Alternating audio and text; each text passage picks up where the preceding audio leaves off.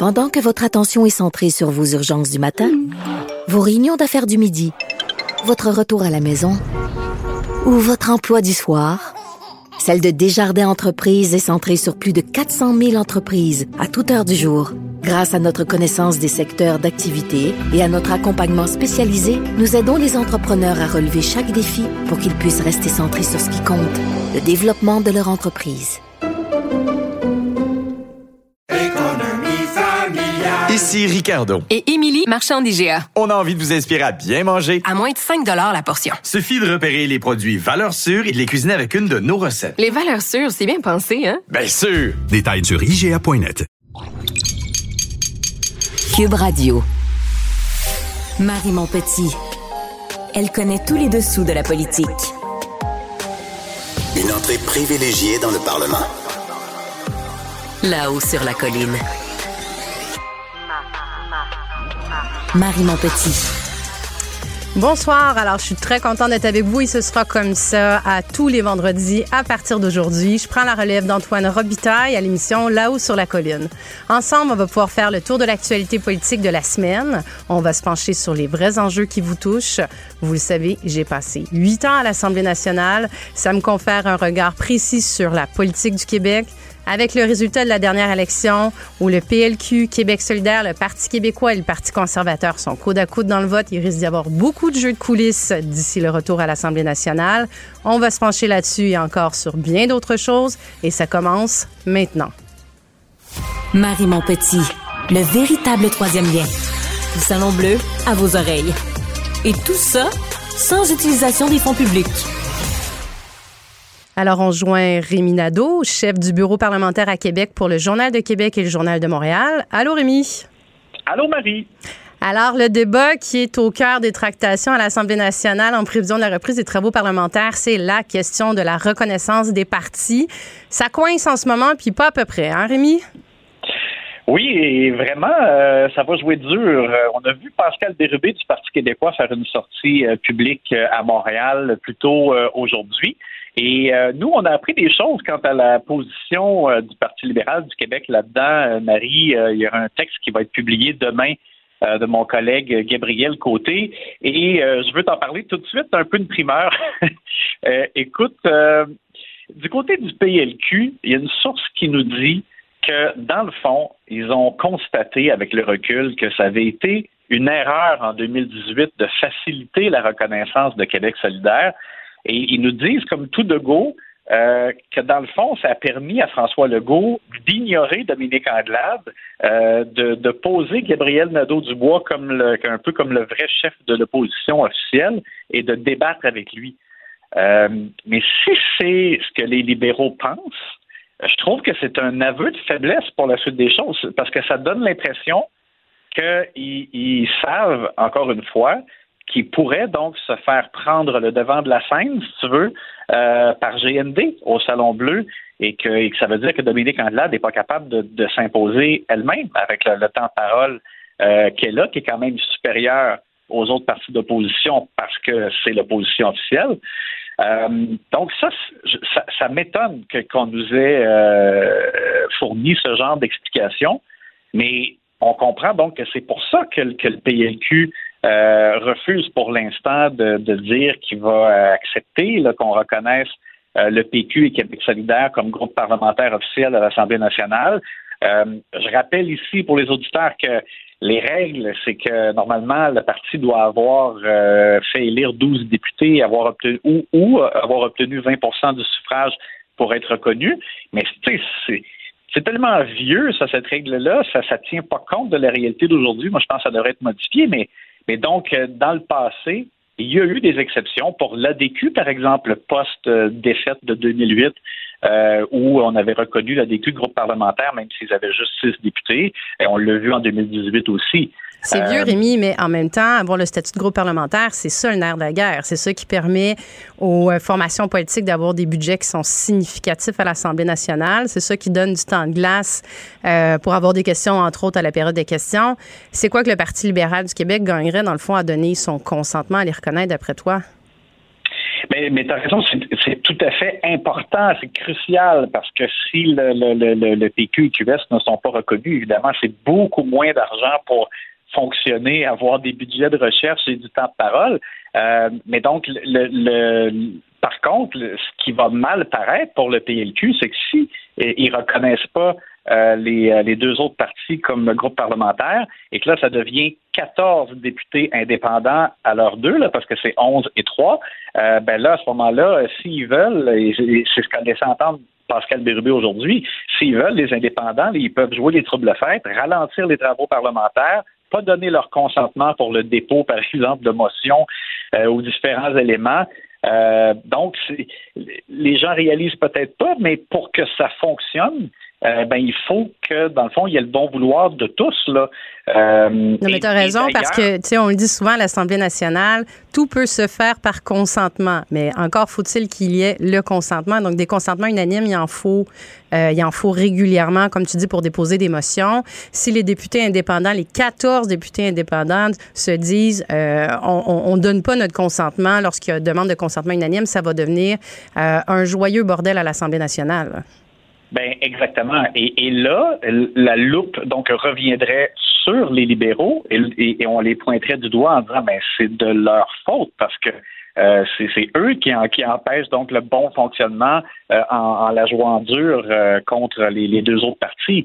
En même temps, est-ce que ça pourrait durer? Tu sais, je veux dire, les, le Québec solidaire, le Parti québécois, pourrait pas non plus jouer cette carte-là pendant quatre ans. Je veux dire, tu peux faire ça quelques semaines, tu peux te présenter dans des commissions parlementaires, déposer des motions, aller poser des questions.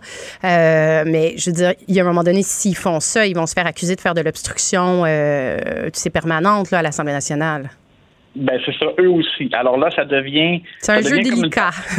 c'est ça, ça devient une partie de bras de fer. je pense que les, tout le monde va tirer au poignet, on va voir qui va céder en premier. Euh, mais c'est important, évidemment, qu'il y ait une entente quand même rapidement. Là, on sait qu'il n'y aura pas une, longue session parlementaire avant les fêtes. On parle de juste de deux semaines de session parlementaire.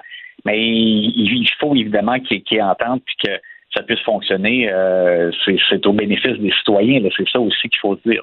C'est sûr. Toujours sur le Parti libéral, euh, Rémi, donc euh, le PLQ a perdu 10 sièges par rapport à l'élection de 2018. Hein. il y en avait 31, ils sont rendus à 21.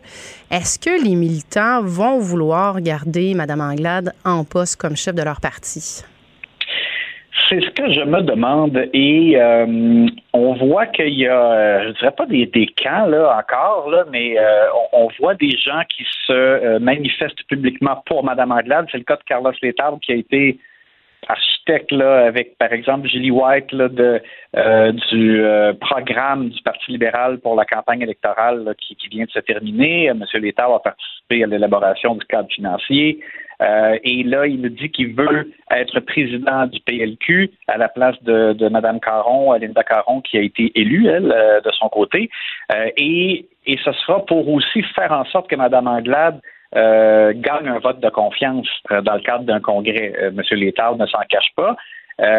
selon les statuts et les règles du parti, ils ont jusqu'en novembre 2023 pour tenir un congrès avec un, un vote de confiance à l'égard de, Mme Anglade. Parce qu'ils doivent en tenir un tous les deux ans et le dernier congrès a eu lieu en novembre 2021.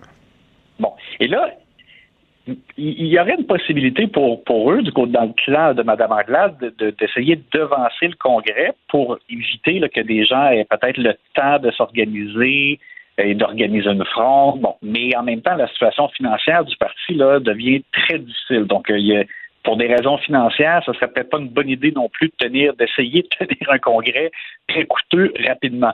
Et pendant ce temps-là, bon, tu vois, il y a quelques sources. Moi, j'ai parlé euh, à quelqu'un qui était député euh, le printemps dernier euh, et qui m'a dit, c'est rien contre Mme Anglade, mais il n'y a aucune connexion qui se fait avec les Québécois. Et c'est dur de lui donner tort parce que du début de la campagne à la fin, les aiguilles n'ont pas bougé du tout. Et, Mme Anglade avait là une belle occasion de visibilité plus que jamais n'en a eu, parce que on, on le dit souvent, elle, elle a été élue, elle a été couronnée parce qu'Alexandre Cusson s'était retiré. La course au leadership, il n'y en a à peu près pas eu, c'était pendant la pandémie. Euh, bon, mais là, pendant la campagne, c'est là où elle a eu la chance de briller. Et, moi, je pense qu'elle n'a pas, pas si mal fait, mais, mais en même temps, c'est vrai que le succès, là, il se mesure en, en hausse d'appui. Il n'y en a pas. Il ne s'est rien passé. Euh, donc, est-ce que ça pourra est-ce qu'elle pourra tenir euh, jusqu'à la prochaine élection? Moi, vraiment, j'en doute. Euh, une source a parlé à ma collègue Geneviève Lajoie qui a dit Pierre Moreau aurait fait de meilleures campagnes ou aurait fait aurait eu plus de succès. Euh, Pierre Moreau, on l'avait contacté d'ailleurs durant la campagne pendant que ça allait pas bien, puis tu sais, il, il voulait pas commenter, puis moi je, je suis pas là-dedans. mais je serais pas étonné que dans les prochains mois, on voit peut-être poindre des, des gens qui auraient peut-être un intérêt et qui pourraient davantage peut-être marquer des points euh, dans les régions du Québec, là où ça fonctionne vraiment pas. Puis on, l'a vu, là, écoute, le, le, suffrage exprimé dans les régions euh, et chez les francophones, c'est à peau de chagrin là, pour le. Hmm, donc, à suivre. Et moi, Rémi, j'ai une petite question pour toi en terminant. Toi qui entends toutes les rumeurs de la colline en ce moment, c'est quoi ton feeling sur qui va être nommé au poste clé de président de l'Assemblée nationale? Et ça, là, c'est vraiment, écoute, c'est pas du tout de l'information privilégiée. C'est vraiment juste euh, une, euh, tu sais, c'est une, une, euh, une, impression personnelle. une idée toute personnelle. écoute, moi, ça m'intéresse beaucoup. J'ai trouvé que François Paradis avait fait quand même une bonne job euh, comme président de l'Assemblée nationale. Il a ramené la transparence, notamment, puis tout ça. Puis je pense qu'il la, tenue des travaux, ça se déroulait bien. Et je pense que Yann Lafrenière ferait un excellent président de l'Assemblée nationale euh, parce qu'il a un côté euh, tu sais, pas très partisan. Il Beaucoup a travaillé. très apprécié de l'ensemble des, députés aussi. Exact, très gentilhomme. Euh, lorsqu'il a travaillé sur la commission spéciale contre la lutte contre l'exploitation sexuelle des, des mineurs, notamment, avec les autres partis. Je sais que les autres avaient apprécié son travail, sa façon de faire, tout ça. Euh, c'est quelqu'un qui pourrait imposer le respect euh, dans le sens de avoir suffisamment de poignes et en même temps de doigté, comme tu l'as dit, euh, habitué évidemment aux communications, ancien euh, porte-parole euh, du côté de, du SPVM. Et euh, alors donc, je ne sais pas si, si ça a été envisagé, mais moi, en tout cas, je trouve que ça serait une bonne idée. J'ai l'impression que ça pourrait faire un, bon président de l'Assemblée nationale. Hmm, alors, une hypothèse à suivre. Je pense qu'on va savoir ça assez rapidement si ton impression est bonne ou pas. Alors, je te remercie, Rémi. On se reparle bientôt. Ça fait plaisir. Bye. Là-haut sur la colline. Embarquez avec Marie Montpetit dans les coulisses de la démocratie. Alors, on reçoit le président de l'Assemblée nationale, François Paradis. Bonsoir, François. Marie Montpetit, quel plaisir d'être là dans votre première émission. Non, mais c'est tout un honneur. Allô, François. on va se permettre de se tutoyer, hein, comme on a quand même siégé pendant huit ans ensemble à l'Assemblée nationale. Moi aussi, ça me fait extrêmement plaisir de te parler. Et on en a fait des choses, Marie, dans, ce premier mandat de quatre ans où on regardait ensemble ce qui se passait avec nos aînés. Puis par la suite aussi, on a eu l'occasion de se côtoyer tout le temps euh, dans mon rôle de président. C'est un grand plaisir. J'accepte avec tout le respect que ça suppose, de, te dire un gros tu bien senti. Merveilleux. Ben écoute, euh, François, ce que j'aimerais euh, que tu euh, nous dises, c'est suite à l'élection de lundi, c'est quoi les prochaines étapes qui s'en viennent pour les députés, entre autres, avant le retour à l'Assemblée nationale, avant qu'ils retournent siéger, dans le fond, à l'Assemblée? Écoute, comme tu t'en doutes, pendant l'été, hein, les gens ont été actifs, tous les secteurs, toute l'administration de l'Assemblée nationale, pour préparer les outils qui serviront aux nouveaux députés ou ceux, revenants. Mais euh, ce qui va se passer maintenant, c'est que chaque député dans un accueil va avoir euh, la possibilité d'avoir des formations euh, offertes en monde virtuel. Et là, on aborde tout parce que quand tu deviens député du jour au lendemain, il y a plein de choses que tu dois savoir, les conditions de travail des parlementaires, l'organisation du local de circonscription, il faut se former une équipe, la sécurité de l'information, il faut aussi se mettre au parfum avec l'Assemblée nationale, les commissions parlementaires, le fonctionnement des travaux. Alors pour plusieurs, ce sera du nouveau. Alors les équipes sont mises en mode euh, on travaille fort pour créer un nouveau site où les gens pourront être, autonomes, mais avec des agents de liaison, un site pivot où tout le monde pourra apprendre. Et il y aura même, à travers tout ça, des rencontres euh, à l'Assemblée sur euh, le travail, la conciliation travail-famille, où des anciens députés viendront un peu raconter ce qu'est le travail sur le terrain pour les députés qui arrivent. Puis on n'oublie pas la, la, famille non plus, euh, Marie. Alors les conjointes, conjoints pourront aussi participer parce que c'est toujours intéressant que le conjoint ou la conjointe sache un peu le travail qu'aura à accomplir là ou le nouveau député. Mais alors, c'est tout est c'est une grosse structure, c'est une grosse machine pour accueillir les gens. Puis là, je prépare toute la logistique parce que nouveaux députés doivent prendre possession de leur bureau. Si, si les gens qui nous écoutent se promenaient à l'Assemblée nationale présentement sur les étages, ben, tout est sans dessus-dessous parce que les bureaux sont refaits pour accueillir les nouveaux qui arrivent. On a maintenant des mobiliers uniformisés, histoire de faciliter la tâche pour tout le monde. Alors, tout ça a été fait pendant cette période-là. Tu sais qu'il y a des gros travaux à l'Assemblée nationale, alors faut que tout soit prêt. Il y a des tables, il des travaux dans le Salon Rouge également. Alors, c'était un été extrêmement occupé pendant que se déroulait la campagne et même précédemment depuis la fin de la session parlementaire. Ah, tellement raison. Moi, j'ai eu l'occasion de rencontrer, le, de faire la transition hier avec euh, le nouveau euh, député de, de, Maurice Richard. J'ai passé une heure et demie avec lui à lui expliquer un petit peu, euh, bon, faire le transfert des dossiers, mais plus largement aussi euh, l'accueillir, puis lui expliquer comment ça, comment ça fonctionne, les grandes lignes. Puis je me rappelais à quel point, euh, oh mon Dieu, j'ai vais la faire une bouchée à la fois, là, parce que c'est vrai qu'il y a ah. tellement, tellement, tellement de, de choses entre le bureau de circonscription puis le fonctionnement de l'Assemblée nationale aussi. Tu as raison, c'est impressionnant, c'est un peu déroutant. Puis lorsque tu prends possession après la sermentation, lorsque les choses commencent, lorsque la première euh, période de travaux parlementaires débutera, il faut que tu sois efficace tout de suite. Fonctionnel, efficace, exactement. Ben, le citoyen, lui, euh, il y a un problème aujourd'hui, c'est aujourd'hui, il va s'adresser à toi. Alors, on peut, il n'y a pas de transition en disant, bon, on va prendre notre temps. Alors, il faut aller rapidement, mais il faut être bien accompagné. C'est ce sur quoi je vais beaucoup insister également dans la préparation de ces nouveaux outils. Les équipes ont travaillé extrêmement fort. On m'a présenté ça la semaine dernière c'est au point. Je pense que les gens vont être capables de, de prendre, de trouver leurs traces et leurs repères à travers ça. Mais on a besoin d'un accompagnement solide.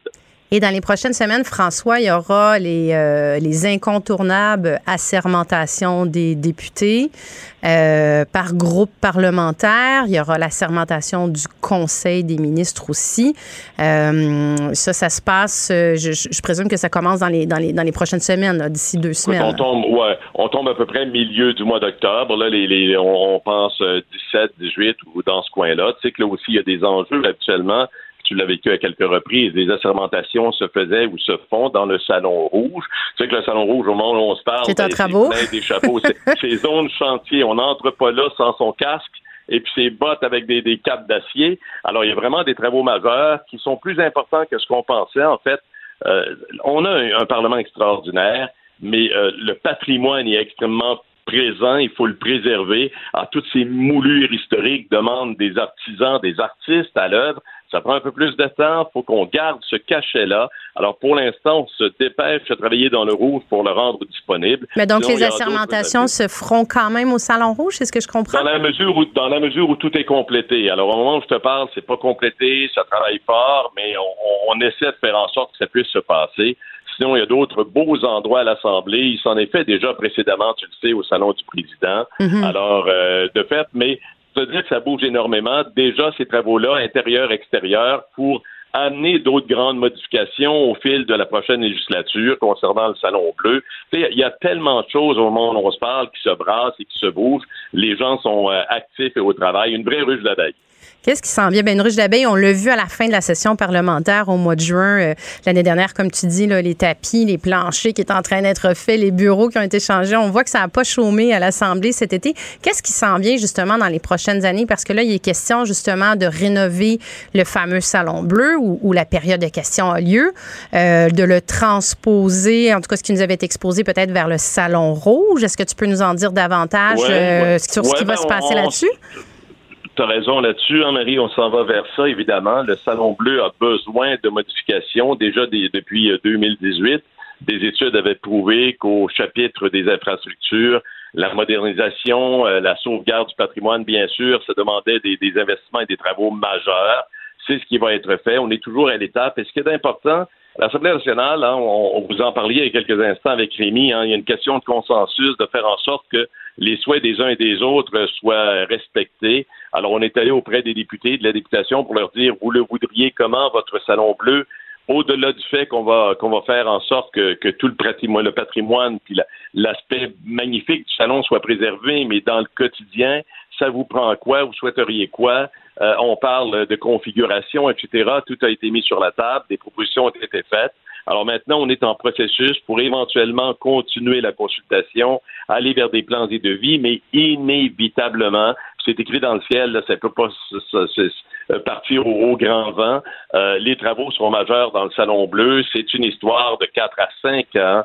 Ça veut dire que pendant ce temps-là, lorsque le bleu sera maintenant remis en condition de façon parfaite, euh, plus tard, la session va débuter au bleu, mais il y aura un transfert vers le rouge qui, incidemment, pour les gens qui visiteront l'Assemblée nationale, euh, le bleu et le rouge, sachez, madame, monsieur, qu'on a la même dimension, c'est exactement un, copier-coller. Alors, ce sera transposé dans le rouge pour les besoins du bleu, pour faire en sorte que tout se poursuive. Mais il y a énormément de choses, hein, les nouvelles technologies, les, les caméras, les nouveaux besoins, le, nouveau mobilier. Alors, il y a beaucoup, beaucoup de choses sur la table. Le vote électronique, peut-être ben, aussi? Qui fait partie des processus et des, avancées des réformes parlementaires ou des propositions de réformes parlementaires qui ont été mises sur la table. C'est encore un autre dossier qui devra continuer à progresser. Mais cette notion de, vote électronique, euh, d'être au courant, puis aussi au bénéfice des gens, hein, de pouvoir suivre plus facilement les travaux, savoir ce qui s'y passe. Alors, ça demande de la technologie entrante et sortante du Salon Bleu, au bénéfice de, ceux qui nous écoutent présentement également. On veut rapprocher l'Assemblée nationale de la population, c'est ce qu'on a fait, c'est ce qu'on continue à faire. Ça se démontre bien maintenant que le pavillon d'accueil fonctionne à plein régime, mais on n'a pas fini, puis on n'aura jamais fini. tu sais que le Salon Bleu, quand on travaille à ça, la perspective, c'est de faire en sorte qu'on ait pu y revenir, ou en tout cas de, de faire un Salon Bleu fonctionnel pour les 50 prochaines années. Alors, on travaille sur des décennies. faut pas se tromper, faut prendre son temps. Est-ce que le, le, Salon Bleu, François, est-ce qu'il va être euh, renouvelé dans sa forme actuelle, c'est-à-dire une forme un peu anglo-saxonne où euh, euh, le, gouvernement fait face aux oppositions, ou c'est encore en discussion? Il avait été évoqué de faire un hémicycle, de faire un demi-cercle. Est-ce que. Ben, il y a beaucoup. Écoute, là, aussi, tu as raison. Présentement, on a une configuration britannique. Hein, c'est face à face, bien sûr. Les gens l'ont vu à maintes reprises pour la période de questions et bon, les, les, les gens suivent et voient ce qui s'y passe. Mais oui, sur la table, encore une fois, et là, il y a encore, encore une fois, tous les groupes parlementaires ont été consultés pour voir vers quelle, vers quelle configuration souhaiterait-il éventuellement aller. Rien n'est coulé dans le béton pour l'instant, mais il y a une dimension à laquelle il faut penser. La démographie, la population, le nombre potentiel éventuel de députés supplémentaires configuré de cette façon-ci. On est à 125, puis on est au maximum. On est serré dans le salon bleu, hein? Ben oui, tu, écoute, faut, faut, faut pas, faut, faut marcher de côté de temps en temps, tu le sais. Soit. Mais reste que, euh, là, on, est en train de voir puis de, de faire en sorte quelle configuration pourrait éventuellement permettre d'avoir davantage de députés, davantage de sièges. Comme je te dis, on pense pour les pour des décennies à venir. Alors, sur la table présentement, configuration britannique, l'hémicycle, le fer et j'ai eu, moi, la, grande chance dans les travaux internationaux, c'est-à-dire la diplomatie parlementaire de, la présidence et de l'Assemblée, de visiter plusieurs endroits dans le monde où on opté pour un style ou un autre. Alors, euh, encore là, c'est, euh, ça chemine dans, la tête de, tout le monde. Là, on, avance là-dessus également, mais il faut prendre des décisions rapides. Il faut que ça, faut que ça progresse. Il y a des, des échéanciers qui sont très précis si on veut arriver à livrer à temps, puis pas faire que les, les choses prolongent euh, sans, sans raison. En terminant, François, euh, tu as occupé pendant la dernière législature le rôle euh, clé et difficile de président de l'Assemblée nationale. Il y a des noms qui commencent à circuler concernant le, prochain président, comme tu euh, tires ta révérence. Je veux vraiment, je, veux pas te lancer là-dessus. Je sais que c'est un dossier que tu commenteras pas, puis je le comprends pleinement, mais c'est un rôle important. Est-ce que tu peux nous expliquer justement un peu c'est quoi le rôle, le rôle du président au, au, jour le jour dans le fond à l'Assemblée nationale? Non, non, c'est majeur. Les gens savent, ils le voient à travers la période de questions. Ça, c'est l'élément que, que, les gens voient plus, plus régulièrement et facilement, mais c'est l'administration complète de cette grande machine. L'Assemblée nationale, c'est 700 employés. C'est des secteurs administratifs qui sont extrêmement variés. Tout passe par le bureau de la présidence.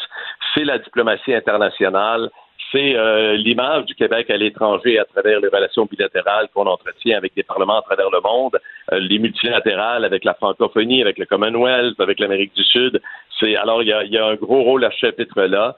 Euh, il y a puis fondamentalement le président, c'est le président de tous les parlementaires, de tous les groupes parlementaires. Alors cette disponibilité-là de veiller à ce que chacun ait la possibilité de s'exprimer de la façon dont il le souhaite, les temps de parole, les façons de faire, euh, protéger tout le monde également. C'est un grand protecteur. Alors, il, doit s'effacer un peu de son rôle terrain habituel de député, bien qu'on continue à travailler les dossiers qui sont les nôtres, mais euh, au profit de l'ensemble des parlementaires, faire que la machine avance. On est dans un beau processus. On est tous dans un processus où on veut être davantage efficace, on le sent.